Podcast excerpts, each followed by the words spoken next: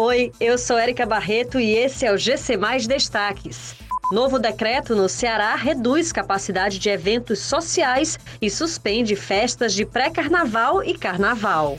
Ceará apresenta crescimento de 3,77% da população em 2021. Taxa de positividade nos exames realizados no aeroporto de Fortaleza aumentou em 100 vezes em um mês.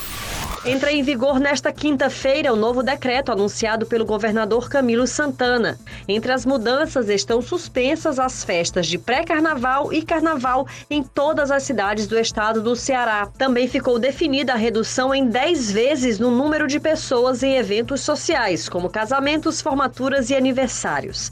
Agora só são permitidos eventos em ambientes fechados com até 250 pessoas e eventos em locais abertos com até 500 pessoas pessoas. A medida tem validade de 30 dias.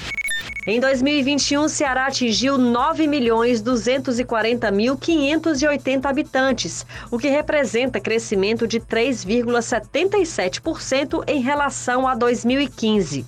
De acordo com estimativas do IBGE, o estado é o terceiro mais populoso do Nordeste e o oitavo do país, responsável por 4,33% da população brasileira.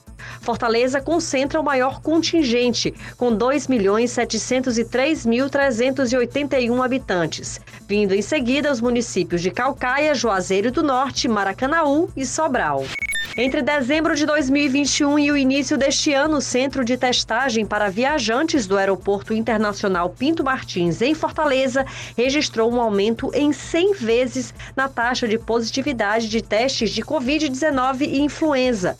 Segundo informações divulgadas pelo governador Camilo Santana, houve crescimento de testes positivos também em todos os seis centros de testagem do Ceará. Essas e outras notícias você encontra em gcmais.com.br.